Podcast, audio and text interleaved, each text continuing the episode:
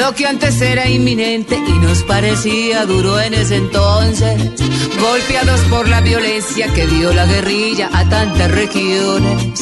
Hoy nos da gusto admirarles entregando armas todos decididos para que al fin pare el daño con el que en mil días hemos convivido. Por fin llegó el día de ver las armas, todas entregadas, sin que falte nada. Algunos decían no había en las negociaciones razones y hoy les azota la lengua sus declaraciones.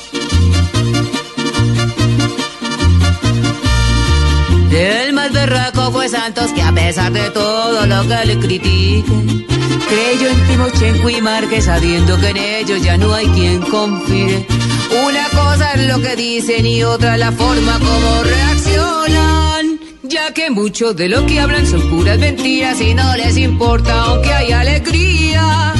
No digamos gracias hasta que nos salgan de todas las armas.